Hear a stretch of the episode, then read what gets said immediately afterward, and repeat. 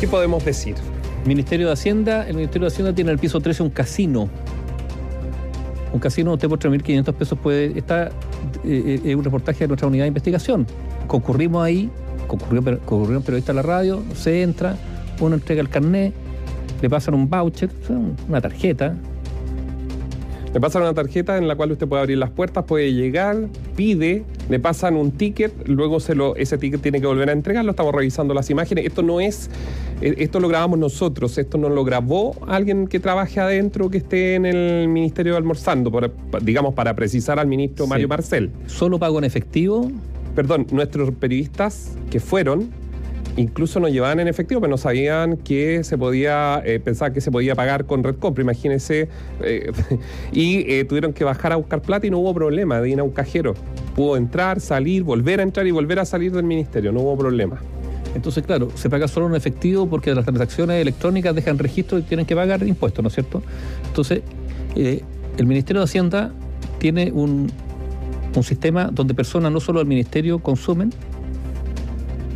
y donde no hay pago de impuestos. Hay ilusión del IVA. Eso es técnicamente lo que está ocurriendo. Eso es. ¿no y por ende. ¿Sabes por qué? Porque aquí el argumento no es que esté un beneficio. Sí, sí, lo que pasa es que después del beneficio hay alguien que administra eso, hay alguien que cocina o no, le pagan remuneraciones. O sea, hay proveedores, ¿no?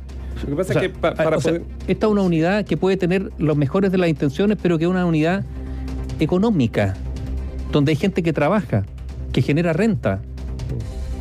O sea, es, absurda la explicación del Ministerio de Hacienda. No, como esto es un beneficio, no tienen que pagar impuestos. ¿Por qué? Porque el mismo Estado que sí le ha exigido, por ejemplo, a las kermés de colegios pagar impuestos cuando venden sándwich eh, eh, en una convivencia.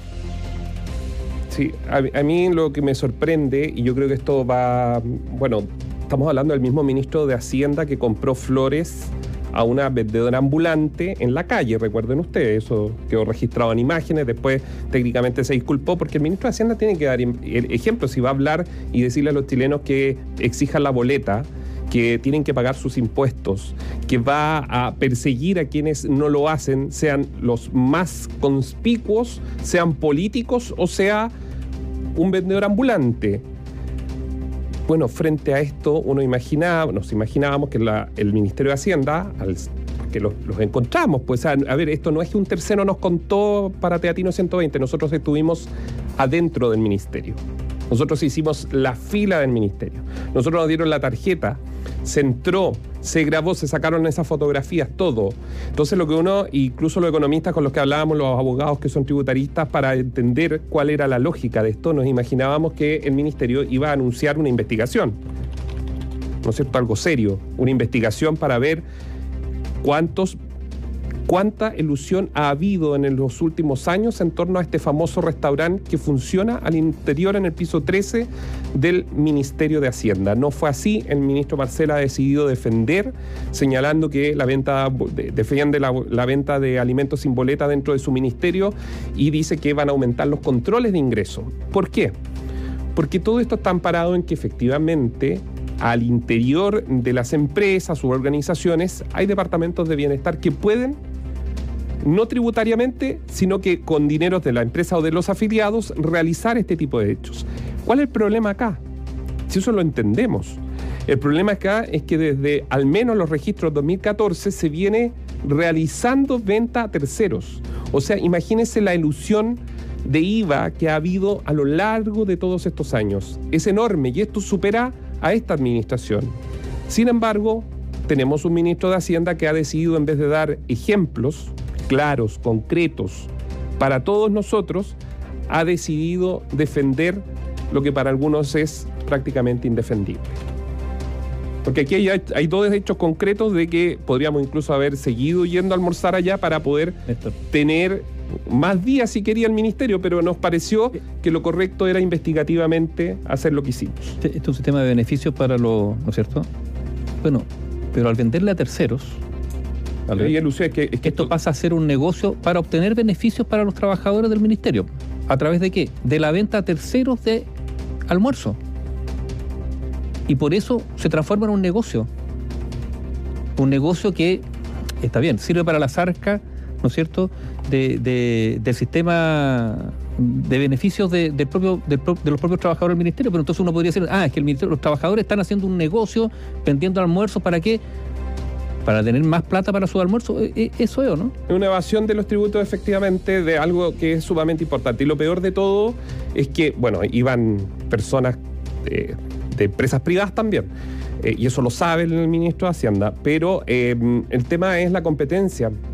Y esta es la competencia desleal del piso 13, digamos así, del ministro de Hacienda, con los negocios que están en torno al a la Plaza de la Constitución, que son varios, incluso algunos de ellos bastante económicos. Yo pasé mucho tiempo en la moneda, sé dónde están lo que se llaman las picadas. Y efectivamente hay picadas que por 4.200, 4.500 se puede comprar una colación, un almuerzo. Es decir, si a esas personas decidieran no pagar el 19% del IVA y hacerlo como el piso 13, podrían eventualmente bajar los precios y ser competitivos. Mire lo que estamos hablando, a lo que estaba pasando al interior del Ministerio de Hacienda. Pero más allá de esto, porque al final sabe que todo esto puede ser una anécdota si usted lo quiere ver así. El tema son las señales, es que nos hemos vuelto y hemos transformado nuestra cultura y estamos dejando pasar cosas como esto desde hace bastante tiempo ya y no darle la envergadura. Es como los tres muertos hoy día. Muchos de ustedes probablemente ah, mataron tres personas. Y que no nos podemos acostumbrar porque vamos a transformar y va a haber un cambio cultural dentro de nosotros mismos. Y que después quieren parecerse a otros países latinoamericanos que tienen una evasión de los impuestos como el IVA altísima. Porque ¿cómo el ministro después puede hablar y decir cosas? Mira, eh, sí, a ver, Muy mira, raro. es una laxi- ¿Sabes lo, lo grave que esto es la laxitud del Estado frente a ellos mismos cuando son tan celosos respecto al resto de los ciudadanos? Es el doble estándar lo que molesta. Es cosa de preguntarle a nuestro auditorio, nos, pueden escribir al WhatsApp cuántos pequeños comerciantes por no entregar una boleta o, por haberse equivocado, eh, le caen los inspectores encima y aquí el Servicio de Impuestos Internos, ¿qué es lo que hace? No, va a comer a este restaurante sin pagar el IVA. Digámoslo así, eso es, eh, pa- pa- para resumir. Y respecto a, a lo que tú mencionabas en materia de seguridad, Néstor, a ver aquí varias cosas. Tres cuerpos en la región metropolitana. Uno porque apareció, después llamó a otra persona, que había otro más. O sea, encontrar cuerpos en la calle parece que ya no es tan novedoso, grave. Y lo otro, el dato con que iniciamos el despacho de esta edición. Hoy día se produjo un asalto en la región de O'Higgins que hay un empresario secuestrado. ¿Los secuestros van a pasar a ser también normales en este país? Hace muchos años atrás, harto años atrás, nosotros dimos a conocer el caso de un secuestro entre bandas narcos. Desde la moneda de entonces, ministro del Interior Andrés Saldívar, dijeron, no, pero ¿cómo esta noticia? Eso no existe en Chile. Nosotros dijimos, no, no, no, que no es el primero. Está bien, entre bandas narcos, secuestro y el pago es con droga o en efectivo. O para quitarse drogas también. Está bien, ese tipo de secuestro ya se, es algo ya normal, digamos, en el mundo del AMPA. Eh, hoy día un empresario, ojalá que tampoco se transforme en esto en algo normal en un tiempo más y nos estemos acordando de estas circunstancias hoy día cuando se ha producido este secuestro en la región de O'Higgins. No estamos hablando de un. De repente, claro, uno dice empresario y se imaginan a un.